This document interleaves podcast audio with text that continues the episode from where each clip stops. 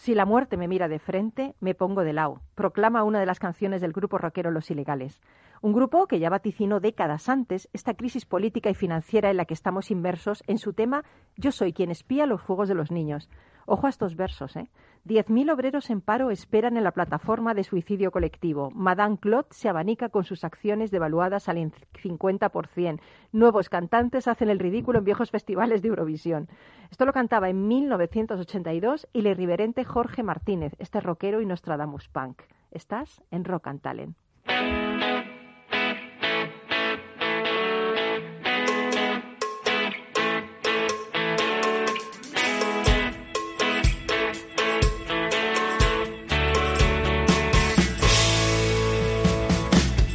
En Capital Radio, Rock and Talent, con Paloma Orozco.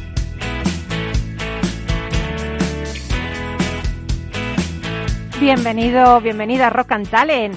Durante sus 15 años en ventas, Joey Girard vendió 13.001 vehículos nuevos, unos 18 por semana, en una agencia Chevrolet de Detroit, sin incluir flotas o vehículos usados. Este récord no ha sido eh, superado todavía.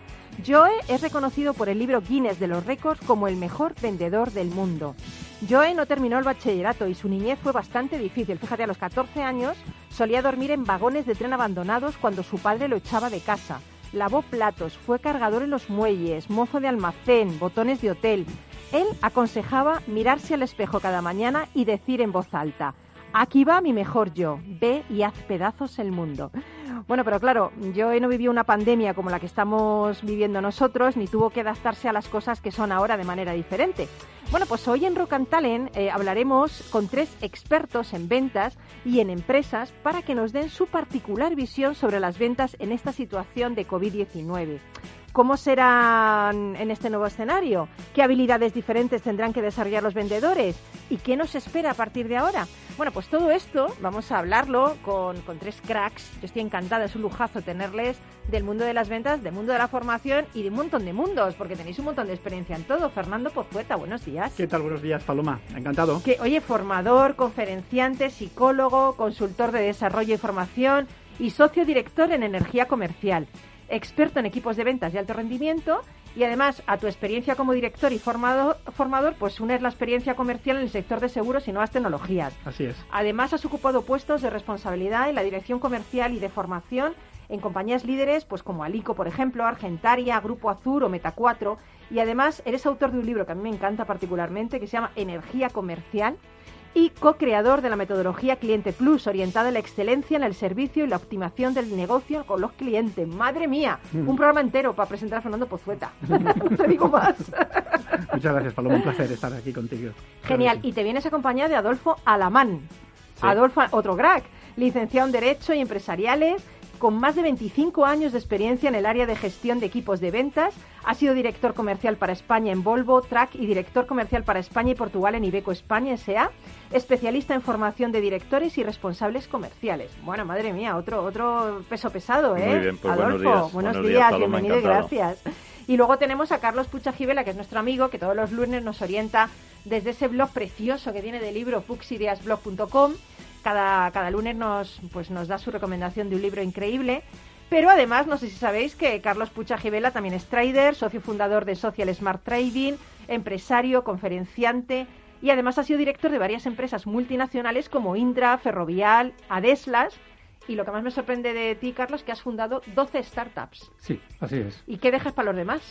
12 para ti, los demás no fundamos nada. Ni bueno, hay, hay, que, hay que decir que, por supuesto, no todas han ido bien, pero de, aquellas que han ido mal se aprende mucho. Sí, menos mal, menos mal. Bueno, pues nada, hoy hacemos un especial ventas con eh, Fernando, con Adolfo y con Carlos y esperamos desentrañar en el programa pues todas esas cosas que tenemos que hacer nuevas y que cambiar en esta situación que estamos viviendo. Así que sin más, pues comenzamos.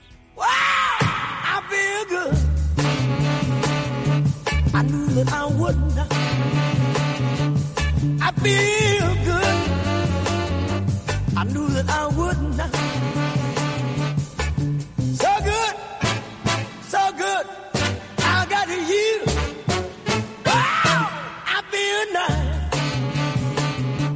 A sugar and spice. I feel nice.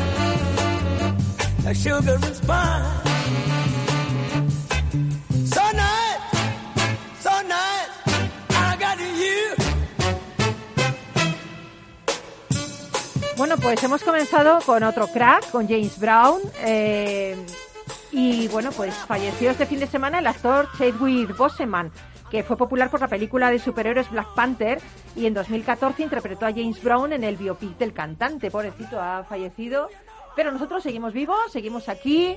Y, y bueno, él dijo en cierta ocasión, James Brown, que lo único con lo que se pueden resolver la mayoría de nuestros problemas es bailando. No sé si esto. en fin. Eh, yo os lanzaría una primera pregunta, ¿no? Y es una pregunta muy cortita. Y es, ¿ahora qué? ¿Debemos bailar al son de la nueva normalidad? ¿Debemos inventar nuestro propio baile? ¿Qué nos espera a partir de ahora? ¿Y ahora qué? A ver, Fernando, ¿y ahora qué?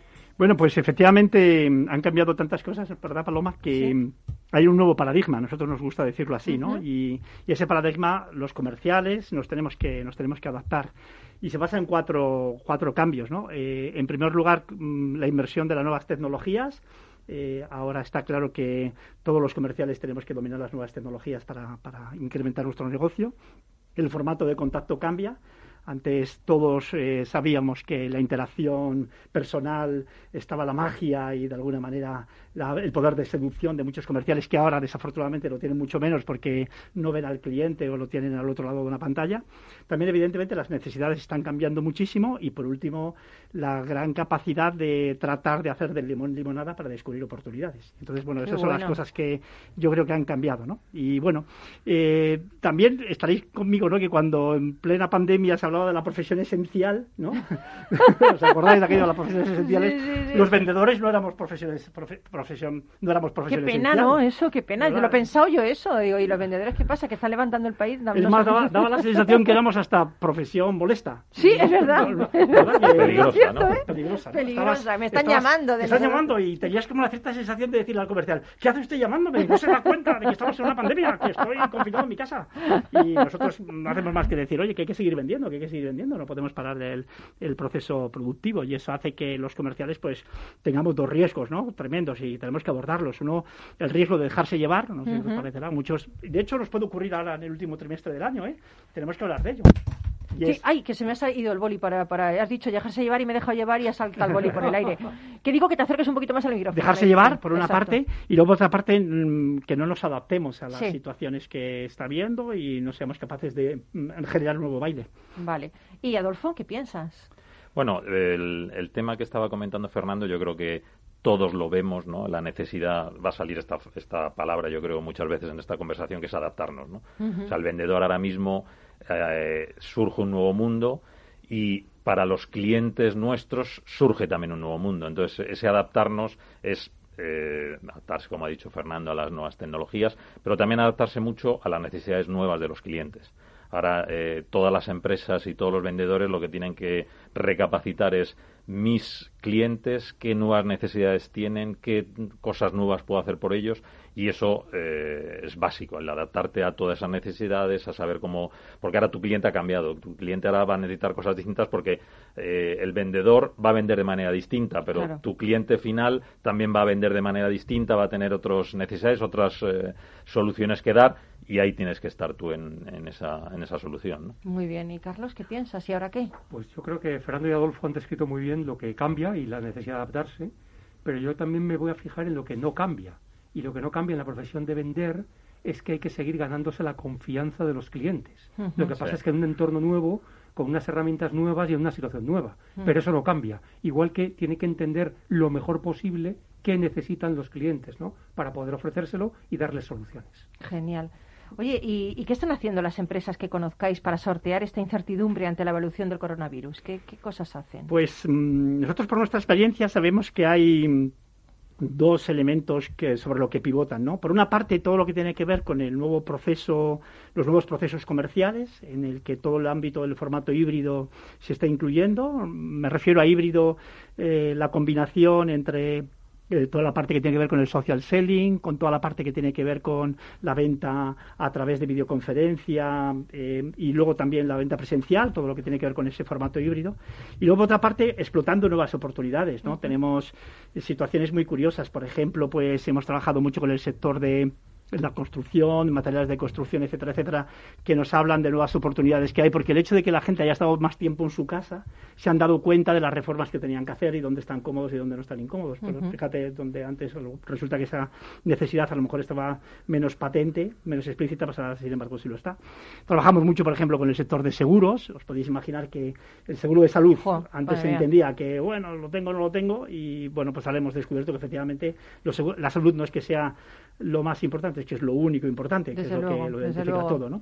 O, trabajamos con, por ejemplo, con empresas de piensos, como puede ser Nanta, Nutreco, que en un momento han desarrollado un nivel, digamos, de, de, concepto de venta híbrida, de acercamiento a los clientes, de proximidad, e incluso el hecho de eh, ellos ahora mismo, por ejemplo, trabajan todo el tema de llegar a una explotación ganadera, ¿de acuerdo? Identificar lo que le está pasando a un animal, etcétera, etcétera, y lo analizan varios expertos. Lo que antes a lo mejor era una persona solo que lo analizaba, ahora el hecho de que se pueda grabar y que lo puedan ver hace que se analicen varios expertos.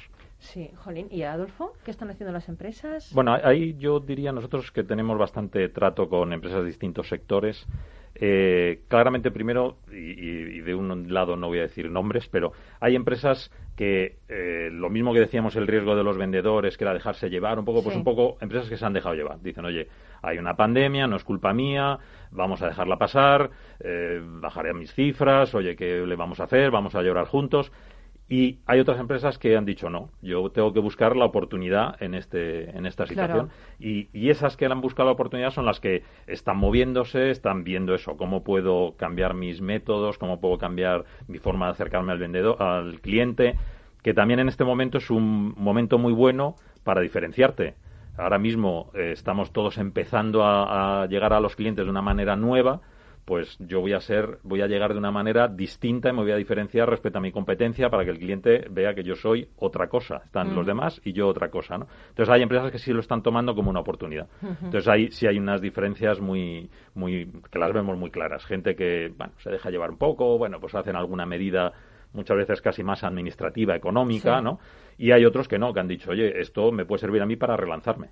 Qué bueno, ¿no, Carlos? Yo en, la actividad que, yo he, observado de, clientes que son empresas, que son clientes míos, he observado dos, dos oportunidades que se están aprovechando. La primera es formación a equipos comerciales eh, que el digamos el comercial de toda la vida que tiene que adaptarse a esta situación mm. y tiene que utilizar por ejemplo las redes sociales de una manera mucho más inteligente. O las nuevas tecnologías exactamente.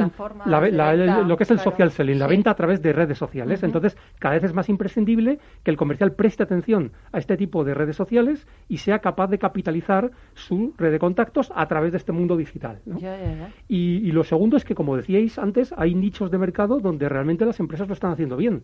Por ejemplo yo estoy trabajando con muchas empresas farmacéuticas y tradicionalmente ellos tienen una red de delegados de ventas. Entonces, aparte de formarlos en estas tecnologías que hemos dicho, están explorando la posibilidad de llegar a sus clientes utilizando, por ejemplo, formatos tipo televenta, pero no la televenta tradicional, sino una televenta más basada en la confianza, en no molestar al cliente, en ayudarles en esta situación complicada. En convertirse más en asesores. Exactamente. Y eso lo están haciendo bastante bien, yo creo, en este sector en concreto que lo conozco bien. Bueno, de eso sabéis también vosotros, porque sois expertos también en nuevas tecnologías, ¿no? Aparte en seguros, tenéis muchos clientes en nuevas tecnologías. Supongo que ahora mismo es un reto, ¿no? Creo que se abre una nueva realidad comercial y supongo que me hace gracia eh, Fernando porque dice nunca se ha visto al vendedor como una profesión esencial pero quién levanta un país las ventas ¿no? a ver ahí, con respecto a esa frase me ha venido a la, a la cabeza la famosa el de famoso debate que hay sobre si los robots van a ir sustituyendo muchas actividades humanas. Bueno, pues una que será casi de las últimas que sustituirá será la de vender. O sea, realmente es muy difícil que un robot o un mecanismo automático sea capaz de generar esa confianza en un cliente. Mm. Y por lo tanto ahí los humanos y los vendedores siguen siendo imprescindibles. pero, o sea, que estamos cierra mejor, ¿eh? El robot cierra mejor, ¿sí o no? O sea, me lo quiere decir ya que Bueno, pero a lo mejor cierra de mala manera. ¿eh? O sea, que eso tampoco. No, pero eso es verdad que el, tema, la, la profesión de vendedor, que de hecho hay veces incluso que la gente no, no le gusta que le llames vendedor, lo cual a mí y, lo cual es absurdo. Lo cual es absurdo, sería al revés, soy orgulloso de ser vendedor, no, no soy, pero bueno, eh, eso, eso digamos que demuestra un poco esta, esta sensación un poco que el vendedor no es tan importante. Sí, es verdad. Y a mí me, me, recuerdo siempre, yo cuando estaba estudiando, en la universidad siempre eh, llegaba un profesor y decía, pues yo os voy a estudiar, mi asignatura es historia económica y es la más importante de todas, porque si no has entendido la economía no vas a saber tal. Llegaba, yo voy a daros finanzas, porque finanzas es lo más importante en una empresa. Pues si no manejas las finanzas, no te... Es verdad. Y a mí siempre he dicho, faltaba uno que vaya allí y diga, oye, que si no entra el dinero y el dinero solo entra por los clientes, no pone dinero nadie más, aquí los clientes, y eso quién lo trae, los vendedores, con lo cual, oye, que esta gente Sí, sí, son sí. los que traen el dinero que luego lo tendremos que manejar, gestionar bien, hacer muchas cosas bien, pero lo primero tiene que ser que consigamos clientes, porque si no la empresa no tiene Ya sentido. te ¿no? digo. Oye, ¿qué puede hacer un comercial emprendedor para aprovechar oportunidades? Sí, porque mm, la idea cuando estamos hablando de vendedores de comerciales, eh, a nosotros nos gusta hablar de vendedores comerciales, de empresas pymes, pero también nos gusta hablar de los emprendedores, que tanto lío tienen ahora. ¿Te imaginas emprender en el mes de enero? Oye, pues yo conozco a varios ya, ¿eh? Fíjate que han emprendido, por lo menos cuatro o ¿eh? cinco. Es- es ver la oportunidad, es un poco momento lo que ahora, decíamos. momento ahora. Y también pues a los dueños de negocio, asesores, consultores, abogados, dentistas, etcétera, etcétera, que ahora mismo donde tenía muchos clientes empieza a haber menos e indudablemente los tienen que atraer. Fíjate, pues nosotros hemos descubierto, Paloma, varias cosas que, que esta nueva normalidad nos atrae. Primero, muy buena noticia, muy buena noticia. Ahora es más fácil cerrar. ¿No, sí? ¿sí? Es más ¿No fácil cerrar digas? las ¿Y es operaciones. más fácil cerrar? Sí, en el formato virtual, eh, de acuerdo, híbrido, es más fácil cerrar. ¿Por qué? Mira, nosotros en el modelo de energía comercial que tú conoces Sí. y que, como has dicho antes en mi libro, que te agradezco el piropazo que le has puesto. Es que es muy hablamos- bueno el libro. Es que Es, bueno, muy bueno. Es que, es que Es no, muy bueno, que muy bueno. Que lo diga Carlos, me- de verdad, Sí, muchas sí. gracias. Bueno, pues en este libro que donde hablamos de estos ámbitos de neuromenta, neuromarketing, explicamos cómo funcionan los cerebros compradores, ¿no? Bueno, pues hay un cerebro comprador que nosotros le llamamos con este color así de color rojo. Es un cerebro que de alguna manera actúa de manera orientada muy a la acción, orientada a los beneficios de la hora, lo que necesita cuanto antes. Ese es un cerebro que por teléfono y en formato virtual está más presente. ¿Ah, sí? De acuerdo, Fíjate. mucho más presente. De hecho, o sea, si tú- yo te llamara por teléfono, lo normal, el 89%, 90% de nuestras conversaciones son siempre para quedar, para Sí. mandarte una cosa rápida. Todo el mundo espera que por teléfono, en formato, digamos, videoconferencia, todo No. ocurra más rápido. ¿vale? Es más ejecutivo, Más digamos. más Más ejecutivo. Que Vale. ocurra- que ocurran Y sin embargo, en la, en la reunión presencial, en la interacción presencial, pues parece como que podemos echar un ratito, Sí, es verdad. hay menos Mm. compromiso, Es verdad, bueno, verdad, pues ya sí, nos sí. veremos. El hecho de que nos hayamos visto ya es bueno en sí mismo, Sí, sí. no necesitamos No hay llegar a un acuerdo. prisa, no hay prisa, no hay ningún acuerdo siguiente, Sí. ya nos hemos visto, ya está, suficientemente. Entonces, ¿qué ocurre? Que los, eh, esta, esto mm, influye para que si tú al cliente por teléfono, en formato videoconferencia, le haces una propuesta, un paso siguiente, el otro lo vea como natural. Lo ve Claro. como mucho más natural, mucho más natural. Por tanto, buena noticia para todos, Qué bueno. emprendedores Mira, tal y cual, mira. que es más fácil Es cerrar. más fácil cerrar. Más fácil cerrar. Madre mía. Luego y- tenemos otras cosas, como Sí. por ejemplo eh, una oportunidad tremenda, ¿no? Es la venta cruzada.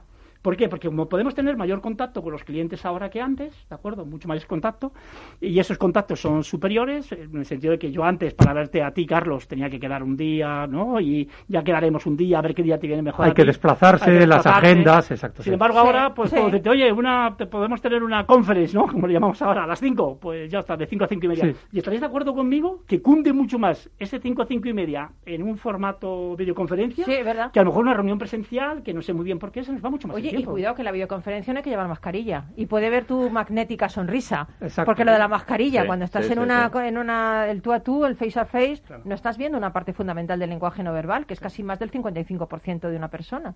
Sin embargo, cuando estás en una videoconferencia te están viendo entero. Mm. Aunque sea a la distancia. Es totalmente así. Y quizá puede ser más fácil la conexión cuando te están viendo tu sonrisa, ¿verdad? Y cuando te están viendo tu cara y tus gestos, que no cuando estás ahí detrás de una mascarilla, que estás un poco agobiado, que no me acerco, que si me acerco, que como saludo, que ahora que si doy la mano, si no doy la mano.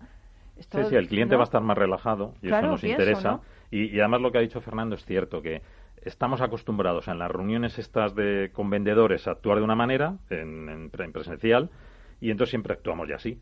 Y en cambio, el formato de videoconferencia es nuevo, no es tan habitual, lo asimilamos más al teléfono y entonces ahí estamos eh, habituados a, a actuar más ejecutivamente. Entonces, claro, el, el hecho de haber pasado esas reuniones de, de venta ahí nos favorece en ese sentido. Ahora, es- hay que tener claro que es aquí hay dos partes. Hay el cliente está más predispuesto, pero nosotros no tenemos que fastidiarla. Claro, el que está en el otro lado tiene que saber eso y entonces lanzarse al cierre. No estar esperando, no esperar a que sí, caiga. Porque si no, el efecto es contrario. Estás una eternidad hablando de algo internamente sin cerrar. ¿no? Y además, eso, que en ese formato, hasta si, si no lo haces, eh, el formato va a empezar a, a, chirriar. ¿no? Claro. Ahí, ese formato es para. vamos, vamos a lanzarnos, vamos a hacer el cierre, vamos a, a, no quedarme yo parado, sino a lanzarme. Sabiendo que está más predispuesto el cliente, no seamos nosotros las que paremos el cierre. ¿no? O sea, es como un Steven Seagal, rápido y mortal, ¿no? El Fast Furious. Que Fast Furious, voy a hacer algo rápido. Sí, se puede hacer más rápido. Bueno, madre mía, ¿tú también eres de esa opinión? Sí, sí, totalmente. Además, tú manejas mucho las, tecnologías, las nuevas tecnologías, tú eres asesor de LinkedIn, o sea, quiere decir que ahora estarás viendo que hay gente que se está preocupando más de su perfil, de interactuar en las redes, ¿no? Los perfiles, por un lado, las, los, los, no son los perfiles comerciales, sino cualquier perfil directivo, están preocupándose mucho por tener un perfil optimizado y además hay nuevos formatos que están teniendo sorprendente éxito. Por ejemplo, los webinars e incluso los webinars automatizados. Porque por un lado generan esa confianza en el cliente de que sabes de lo que estás hablando o de que la propuesta que estás contando puede ser interesante para resolver algún problema de tu empresa o, tú, o tuyo mismo. Y eres capaz incluso de interactuar y de cerrar la compra, como decíais antes, hasta en el propio eh, webinario, ¿no? Eh, lo cual es, una, es algo, una posibilidad que antes no existía. Mm. Jolín, madre mía, todos los cursos que me he tenido que hacer en el confinamiento, que si webinar, que si la, Zoom, que si no sé cuánto, madre mía, ¿eh? pero luego Cuando, cuando lo haces la verdad es que te, te sientes bien, o sea, dices, oye, ya he conocido algo más, me acerco de otra forma al cliente, ¿no? Y en el fondo son habilidades que, que siempre tienes, ¿no? Sí, y aprovechas bien el tiempo, ¿no? Nosotros hay dos cosas, ¿no? Que hemos descubierto también, ¿no? Por una parte, la importancia de tener un proceso comercial, ahora mucho más importante tener un proceso comercial, porque cuando tú estás interactuando con una persona, al fin y al cabo la forma que tiene ser del otro, cómo le ves, cómo reacciona, etcétera, etcétera, pues bueno, te permite en un momento dado llevar tu guion. Sin embargo, ahora no lo tienes tanto, ¿no? Y entonces necesitas eh, tener un guion, un proceso comercial. Bueno, pues vamos a hacer una pequeña pausa, está súper interesante. Yo ni pararía, ni pararía. Pero hay que meter public, también el dinero, ¿eh? vamos un poquito con Publi y luego vamos a regresar con muchas más preguntas para Fernando Pozueta, Adolfo Alamán y Carlos Puchajivela en este especial Ventas tras COVID-19. Vamos a ello. So good. So good, so good,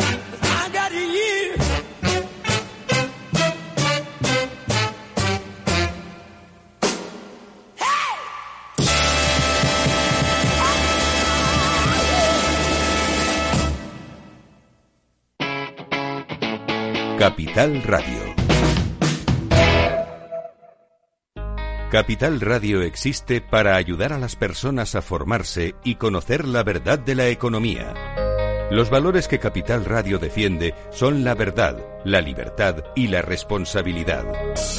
Capital Radio es una empresa independiente que no se identifica con ideologías políticas.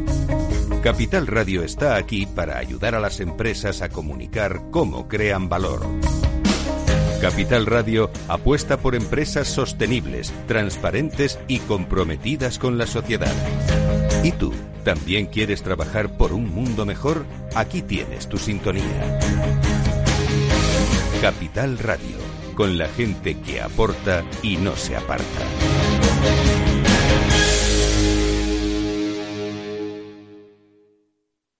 Los datos son el petróleo de nuestro tiempo. ¿Quieres saber cómo el Big Data está cambiando nuestras empresas y nuestras vidas? Capital Radio, Piper Lab y la Red de Mentoring de España presentan Data is in the Air el primer libro que recoge la transformación digital que viven las empresas españolas contada por sus protagonistas. Data is in the un libro para leer este verano y que también se escucha. Necesitas saber por qué los datos son el nuevo capital. Busca el libro en Amazon o pregúntanos por él. Data is in.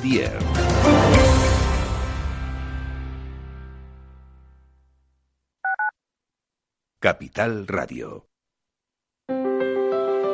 Si te gusta la cocina gallega de siempre, en el Mesón Gallego 1 y el Mesón Gallego 2 encontrarás los mejores pescados y mariscos de las costas junto a recetas de la Galicia interior, además de las carnes de Sanabria y los mejores embutidos de Zamora y nuestra terraza. Te esperamos en la calle Muller 35, teléfono 91 579 3623 y en la Plaza de la Remonta 13, teléfono 91 579 0769. Una recomendación del programa gastronómico Mesa y Descanso.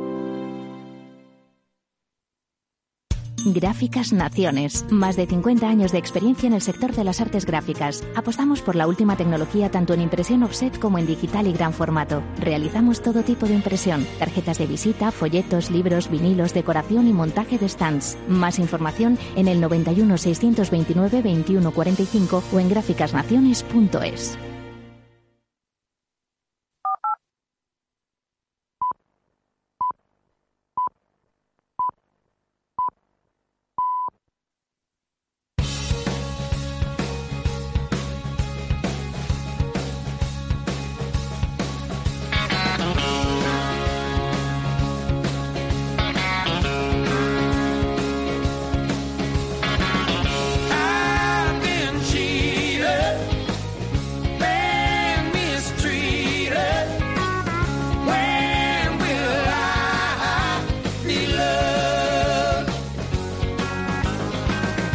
Rock and Talent con Paloma Orozco.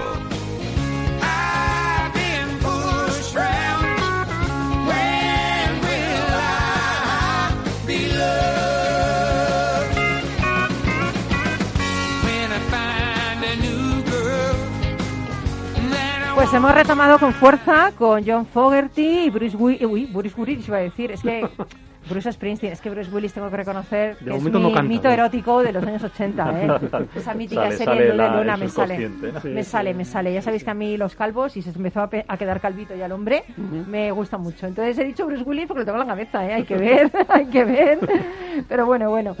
Eh, John Fogerty, sé que sabéis que es el fundador de la banda los, la Creedence, Creedence eh, Clearwater Revival, que es una banda que revolucionó la música de raíces estadounidenses. Y hay otra frase suya que me encanta que dice, un conservador es un hombre con dos piernas perfectamente buenas que, sin embargo, nunca ha aprendido a caminar hacia adelante. Bueno, un hombre o una mujer, se entiende, ¿no? Y a mí me gustaría preguntaros que en esta situación que estamos viviendo por este tema del coronavirus, ¿un vendedor tiene que aprender a caminar de forma diferente?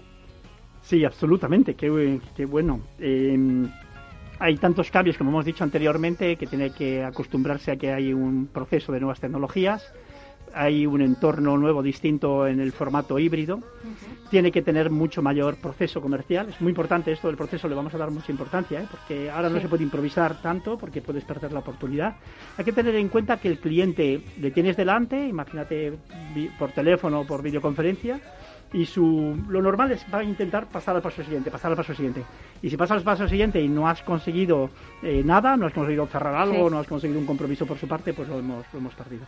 Y luego, por otra parte, desde el punto de vista, como decía Carlos, formativo, ¿no? Ahora hay muchas oportunidades para formarse e indudablemente todo eso, eso ayuda. Además, vosotros sois expertos en eso. Sí, sí, sí. Nosotros eh, nos dedicamos a, a la formación de equipos comerciales y en este periodo que hemos tenido de confinamiento primero y luego así, situación nueva, pues la verdad es que eso ha sido un momento que mucha gente ha aprovechado para eso. Para ¿Y qué nuevas habilidades o qué nuevas competencias estáis desarrollando? Nosotros, eh, nosotros tenemos distintas áreas donde somos expertos. Entonces, dos que a mí me gusta resaltar sobre todo es una, eh, los temas de cierre que hemos hablado antes, la importancia de, de saber cerrar y cómo los vendedores muchas veces lo que nos ocurre a los vendedores es que llegamos a empatizar mucho con el cliente, digamos, y la parte de cerrar nos cuesta. Entonces, en esa es muy importante. Ahora tenemos con la, con eh, la nueva situación, cuando el tema es no presencial, tenemos oportunidades muy buenas ahí, porque el cliente ya hemos dicho que estaba un poco más predispuesto a cerrar, pero eh, tenemos que de nuestra parte también hacer, como decíamos antes, ¿no? Entonces, esa, esa parte muy importante, el cierre, el cierre, el cierre, otra también importantísima ahora y que siempre ha sido importante pero se hace capital, que es el tema de la venta cruzada. Nosotros siempre la venta cruzada le hemos dedicado mucha importancia para, las, para las empresas. Es una manera de tener más facturación, es una manera de tener más relación con el cliente, pero ahora se hace imprescindible porque nos van a venir a unas épocas en las que seguro que va a haber mucha lucha de precios, porque bueno, pues va a haber empresas que van a tener bajadas de facturación, van a intentar conseguir clientes nuevos, irán con precios. Entonces, a nuestros clientes actuales, si eh, les tenemos solo con un producto, va a ser mucho más sencillo que se nos vayan que si lo tenemos con varios. Esto, a mí me gusta mucho poner un ejemplo, que es el de un señor que está en el tren y tiene una maleta. Bajarse el tren le cuesta poco, coge la maleta y se va. Si tiene cinco maletas, qué difícil es bajarse Sí, del tren. Qué buen ejemplo, sí. Y, y es así, o sea, porque si yo tengo contigo empresa eh, cinco o seis productos, Sí. en uno de ellos es verdad que esta otra empresa me ofrece un precio mejor, pero oye, aparte evidentemente del servicio que me das, de todo, pues ya me quedo contigo, me quedo con los cinco. Entonces, la venta cruzada ahora mm, servirá igual que ha servido siempre, ¿no? Pues para tener más facturación, que también ahora va a ser necesario, pero también ese punto de fidelización va a ser muy importante. Tenemos que revisar nuestra cartera de clientes y ver cómo podemos hacer esa venta cruzada. ¿No? Sí, Sí, yo creo que, que aparte de lo que habéis dicho, que es muy interesante, hay una oportunidad que dan las nuevas tecnologías que hasta ahora era muy difícil de conseguir, que es el proceso de automejora de un comercial. Un comercial en formato videoconferencia puede grabar, lógicamente pidiendo permiso al cliente, puede grabar las interacciones comerciales que haga bueno, y poder sí, mejorar, verdad. porque claro, lo que no se mide no se puede mejorar y hasta ahora estábamos acostumbrados a ir, ir tirando de anotaciones, de lo que nos acordábamos, la memoria es bastante Oye, frágil. o nos ha pasado a ir con y- tu jefe y que te echa la charla después cuando sales de la... Pues no has eh, hecho esto, pues no has hecho lo otro, pues Eh, esto no cerrado. Te ponían súper nervioso yo cuando empecé a vender, ¿no? Entonces yo creo que ese proceso, que es lo que hacen, por ejemplo, los deportistas de alto rendimiento, continuamente están viendo cómo pueden mejorar cualquier movimiento, cualquier eh, actuación que realicen, pues en el proceso comercial eso es básico. Eh, eh, abundando en la importancia del proceso, qué bueno puede ser ir, ir traqueando, ir, ir haciendo seguimiento de todos los pasos del proceso Así. y si las cosas se están haciendo como, como se deben hacer o se puede mejorar. De hecho, ya he de deciros que indudablemente ya se estaba empezando a principios del, del 2020 a plantear con empresas muy importantes en el ámbito de telecomunicaciones el ámbito de la posibilidad de hacer el- la monitorización de las entrevistas comerciales. Exacto. Sí. in- perso- presenciales, digo, Exacto, ya se sí, sí. monitoriza todo desde el punto de vista telefónico y ahora ya se monitorizan las, las interacciones que hay por videoconferencia, sencillísimo.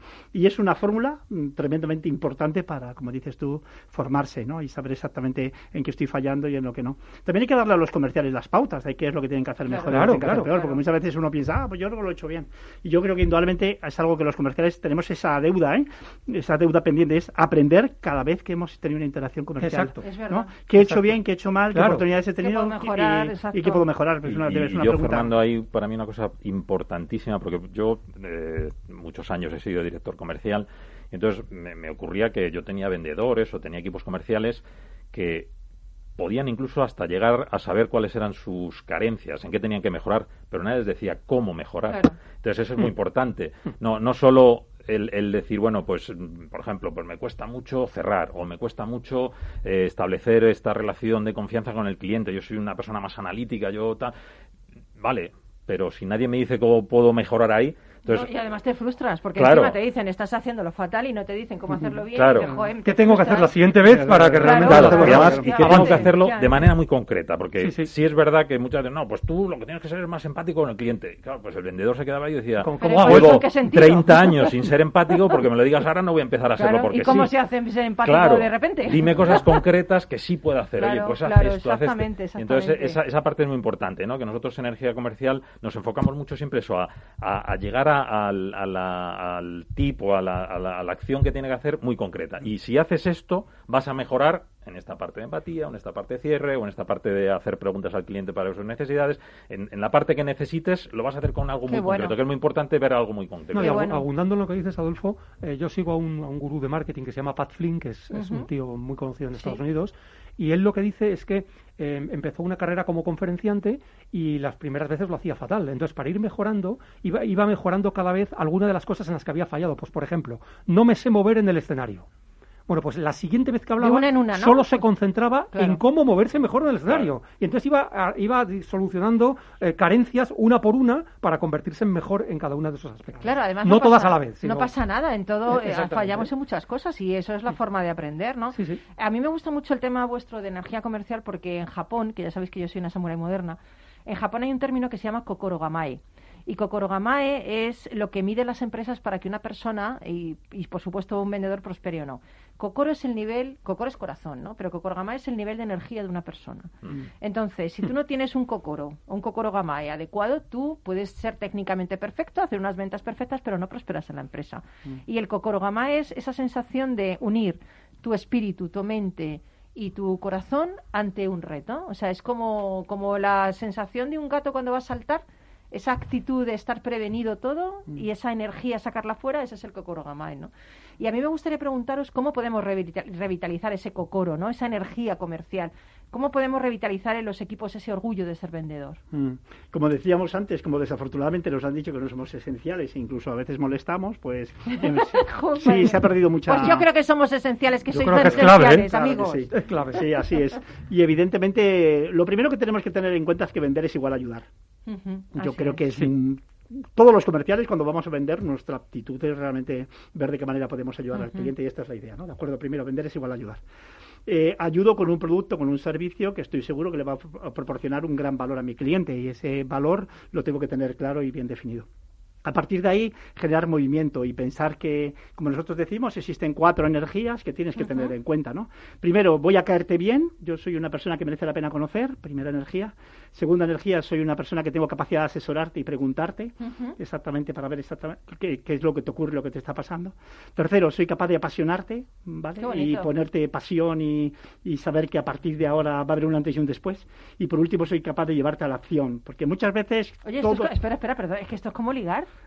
A ver, ostras. Pero llevado al proceso no, espera, comercial, ¿eh? Dime la primera. Exactamente. Lo primero, soy una persona que merece la pena conocer. Ah, sí, estás Claro. ahí en la Claro. barra con tu copa como Claro. cuando se venía, no se venía ligado de casa, todos Claro. venimos ligados de casa hoy. Sí, sí. Pero decir, cuando tenías que ligar ibas a... Vale, soy una persona que merece la pena conocer. ¿Lo segundo? Esa es la segunda. Luego, la segunda soy, la segunda soy una, capa- una persona capaz de asesorarte, de preguntarte, Bueno, de muy interesarme bien. por ti, vienes por lo vienes que te está mucho ocurriendo. aquí, hace mucho que vienes por aquí, vale, perfecto. La tercera, La tercera soy capaz de apasionarte. fíjate, eso, madre mía. Y la cuarta vamos a la acción, de cambiar, sobre todo, que, que te va a que va a haber un antes y un después, es importante. Y el cuarto, soy capaz de llevarte a la acción. porque- A, a llevarte donde tú me digas.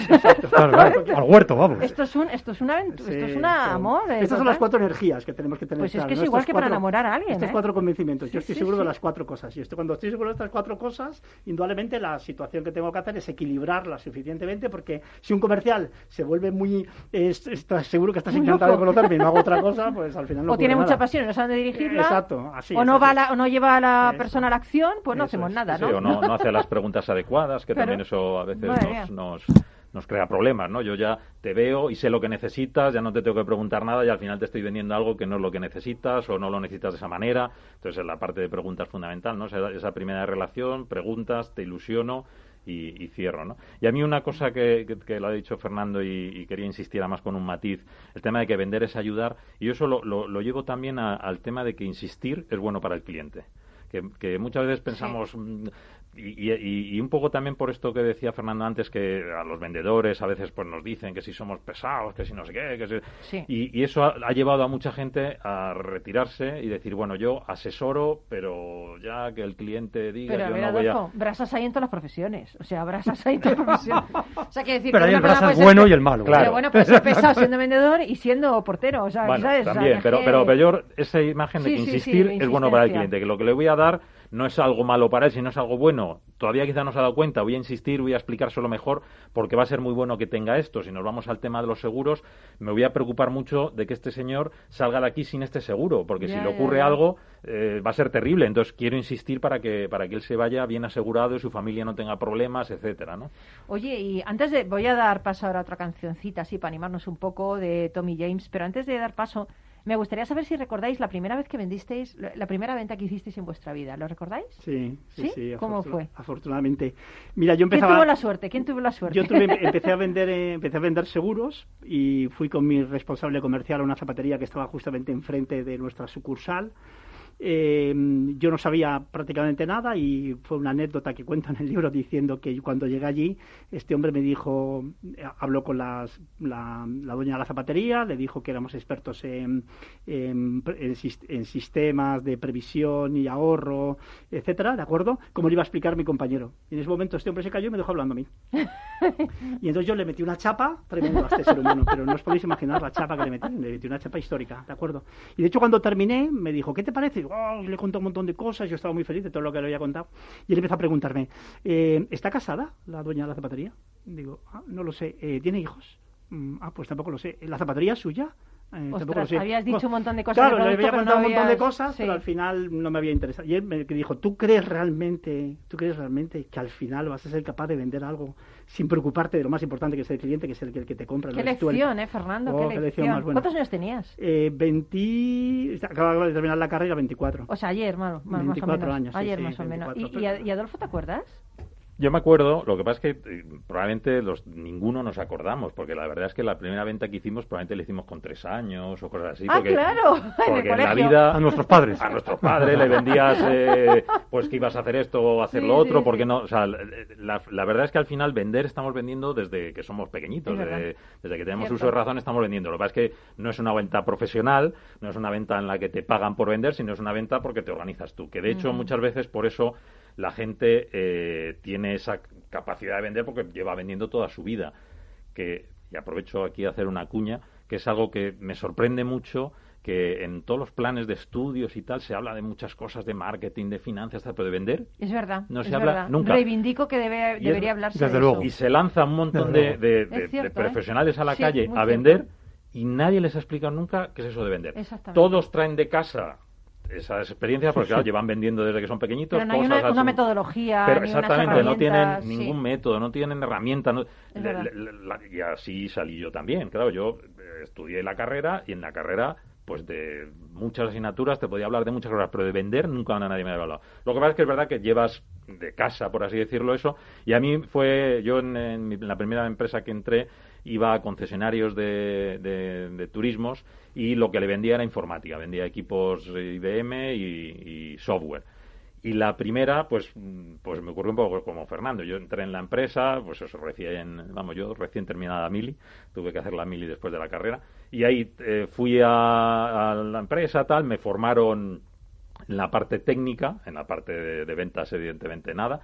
Y, y lo que hicieron es darme un listado y me fui por Andalucía a visitar concesionarios. Entonces, la- el primero que entré, claro, pues entré con más miedo que otra cosa. Te digo. Eh, bueno, pues ya estando allí, al final, eh, ¿por qué vendí? ¿Por qué me fue bien? Porque utilicé mucho lo que nosotros llamamos el cerebro verde. O sea, yo lo que hice es em- empatía con el cliente, el entonces al final el cliente me ayudó. La emoción. El, cliente me ayudó a, a que se produjera esa primera venta y de ahí pues ya vas cogiendo experiencia, vas aprendiendo a vender, que lo, lo malo es que muchas de las cosas que quizás tardas ahí 10 años en aprender, si te las dijeran tardarías meses o tardarías, bueno, verdad. adquirir los hábitos, ¿no? Pero y, y esa primera pues fue así un poquito... ¿Y Carlos? Yo he visto a Carlos vendiendo. ¿Ah, sí? Sí, yo lo he visto, he cómo sido, es, cómo he es. sido testigo de ¿Cómo Carlos es, vendiendo. Carlos? Lo que pasa, vendiendo. bueno, espero que tengas buena opinión. De hecho, decirte que una Hombre, de las lo va a cosas- decir aquí ahora. No, no, pero algo que aprendí de él es que es muy bueno haciendo preguntas. Ah, mira. Muy bueno, muy es que bueno. sí, es- Indaga muy bien. Las, pregu- las preguntas son muy Sí, importantes. Las nosotros preguntas tenemos son un- lo que vende. Nosotros tenemos un tip que le llamamos hacer preguntas inteligentes, que es esa pregunta que haces pensar Oye, al pues llévate a cliente. Carlos, llévate a Carlos. Sí, sí, y es muy bueno. Sí, que, que nos cuentes. Ahí yo he profundizado con eso y hay una Carlos, técnica que se llama vez. los, los cinco porqués. Los cinco Sí. porqués que es que, que es indagar hasta que Sí, sí, llegas pero, a la causa. pero no me metas A ver, no, no, voy a poner un ejemplo a tu primera vez. completamente diferente Tu al que habéis contado, vez. independientemente de que dice tiene razón Adolfo que vendemos de que Pero de que cuéntalo somos bebés. rapidito que nos tenemos que ir a Bueno, la pues yo canción. tenía 10 años y entonces tenía un amigo kiosquero que me reservé, llegaba un, llegué a una especie de, de contubernio acuerdo con él, por el que me reservaba todos los cromos que iban llegando de futbolistas nuevos. Ah, fuiste Entonces yo iba, yo iba en el patio de recreo, iba cambiando, iba vendiendo los cromos más raros de futbolistas más extraños y yo cobraba dinero, entonces cobraba bueno. un poquito más de lo que me cobraba a mí el kiosquero y entonces ahí obtenía un beneficio. Pero no ha Esa cambiado- fue mi primera venta. No ha cambiado nada en tu vida. Sigues con los cromos de los futbolistas. Bueno, a mí el fútbol me gusta, ya sabes. Creo que es, que es una manifestación cultural de primer Pues yo mi primera vez, ¿Mm? os va a sorprender, que fue en el colegio de monjas, llevaba unos anillos que había comprado, no sé si conocéis una cosa que se llama Sepu. Sí, sí, claro, claro. Pues yo Sí, compraba ahí los ¿quién? anillos al por mayor, bueno, Esos al por mayor, compraba calcula un montón. Quien calcula Sí, compra exacto, entonces compraba Exacto. ahí y los vendía pues como a tres o cuatro veces a las niñas de colegio y un día la monja me requisó la mercancía. Y Eso ahora dije, se llama dropshipping. Sí, sí, sí. es verdad, Es verdad. Ay, Atención. amigos, amigas, que fui mantera, ahora que me estoy dando cuenta de mi infancia. bueno, Tommy James, por favor, Tommy James.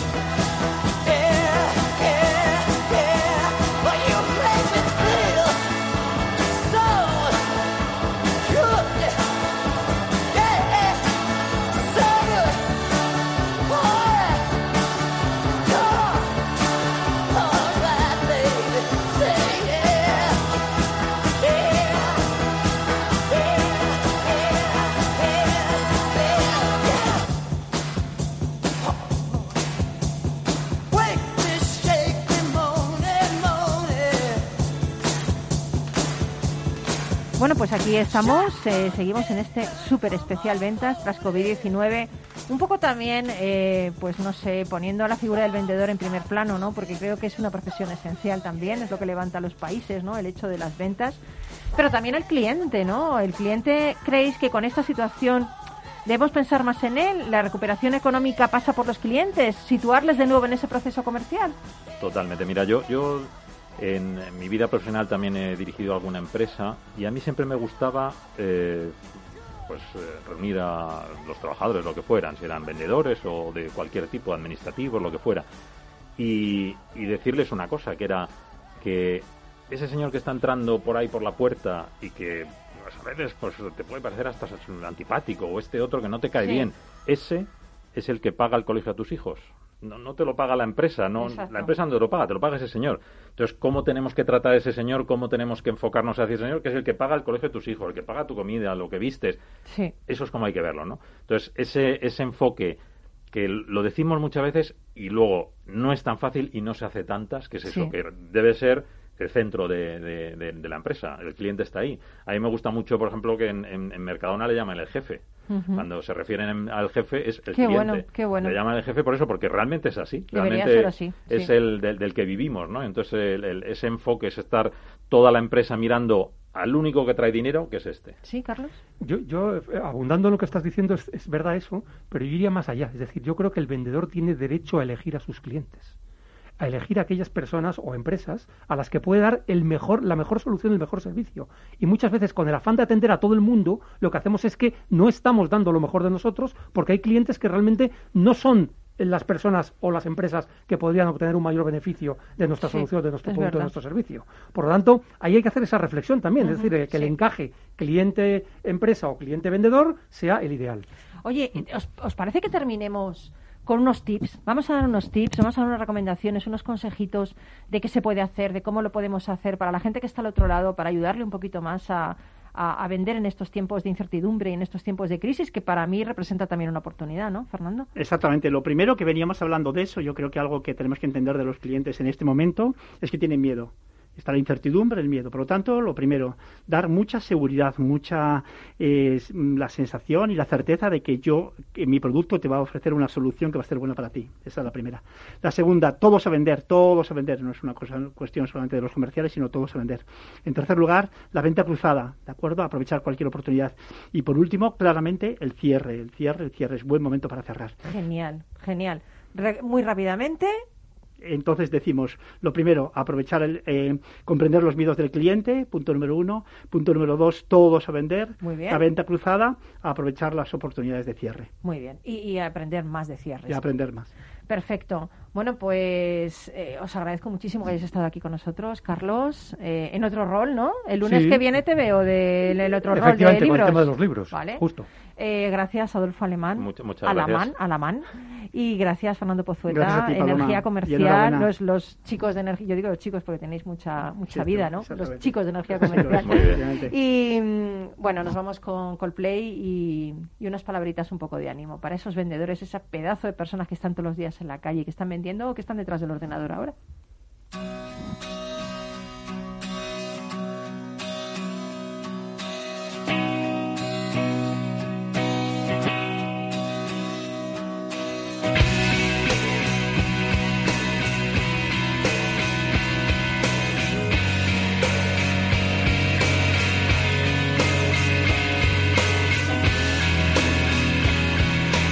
Pues hoy quiero despedirme con unos fragmentos del bestseller de Ocmandino, el vendedor más grande del mundo, y dice así.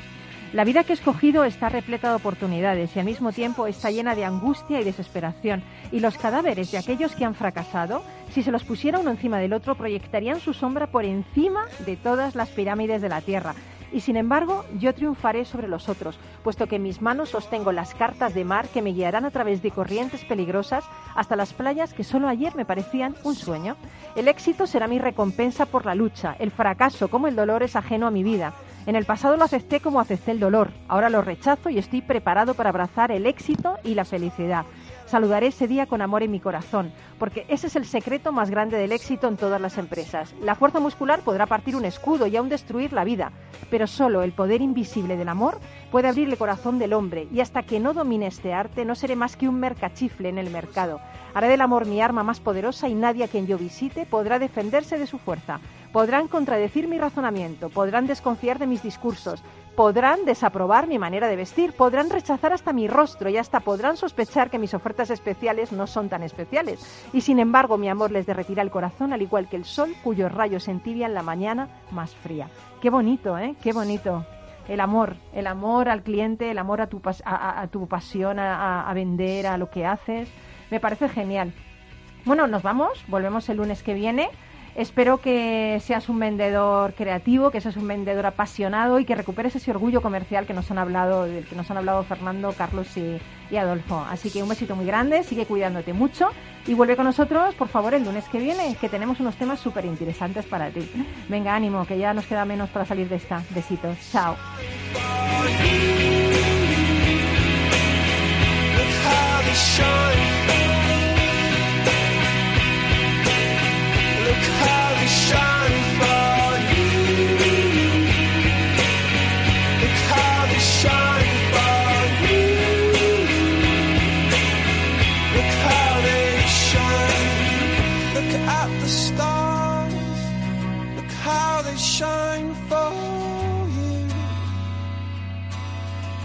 All the things that you